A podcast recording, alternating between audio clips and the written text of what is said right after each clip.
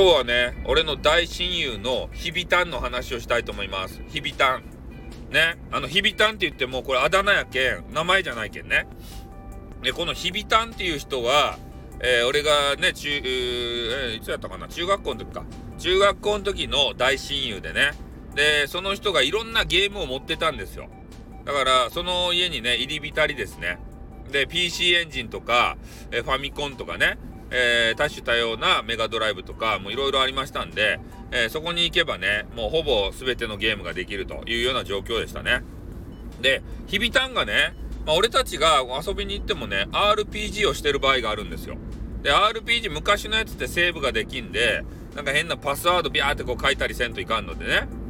で、ヒビタンが、ちょっといいところやけん、ちょ、待ってくれよみたいなことを言うて、で、俺たちはね、まあ、ヒビタンのとこはいろんな漫画とかもあるしね、あの、ビックリマンチョコが、えー、変なね、あのー、お得用の海苔のね、なんかようわからんでっかい容器の中に、えー、いっぱい詰め込まれていて、えー、接待用のね、お菓子はもう全部ビックリマンですって。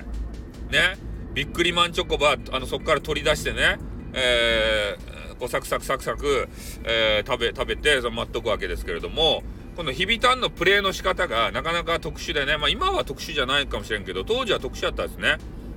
普通はね、えー、ドラクエとかする場合に、えー、最初、なんや、なんか武器持っとったっけ？なんもなかったっけ？竹竿とかさ、棍棒とかね、銅の剣とか、なんかそういうのを買っていくやないですか。で、ヒビタンはね、違うんすよ。で、そういうあの、レベルためもせんし、お金を稼いでね、強い武器を買うこともせんわけですね。もうとにかくね、行けるところまでこう行ってね、ちょっとあのであのきついなと思ったら、その辺でちょろちょろっと戦闘して、もう次から次へとね、行くんすよ。とにかくガンガン。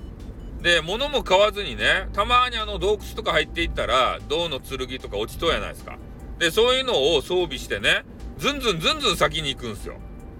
ね。でもずんずんずんずん先に行くけど、強い敵とか出てきたらね、バシュってやられてね、えー、またあの、パスワード入れて、そっから開始になるんですけど、それをね、何回も何回も繰り返すと。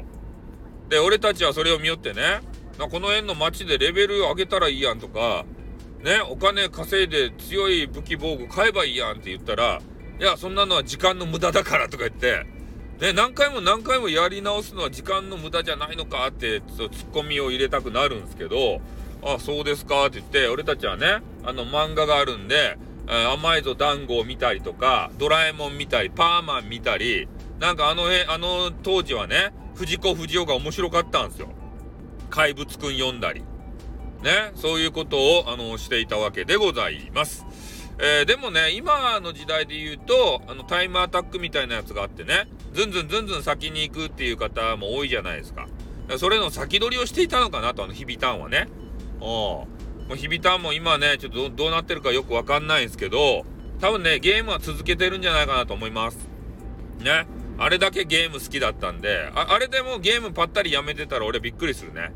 ああ、もう毎日毎日入り浸って、あの時代戻りたいっすね、ほんと。ね、もうな毎日何も考えることなく、ただね、ゲームのことだけ考える。で、あの時はね、まだね、そのパイオツとかさ、そういうの興味ない、興味ないことはないけど、ね、好きな女子のパイオツを想像するぐらい、そんぐらいじゃないですか。で、まだね、子供やけんが、そうエロ本とかさ、なんかエロビとかね、で、インターネットもほぼなかったような状態やけん、えそういうのを気軽にね、見られないような状況。で、たまにね、えー、ああれですよ。ななんていうと、あの、ね、あの、女女子生徒の夏服とかをね、あの、女子が着てるじゃない。脇の、あの、間から、パイオツがチラッと、パイオツは見えんけど、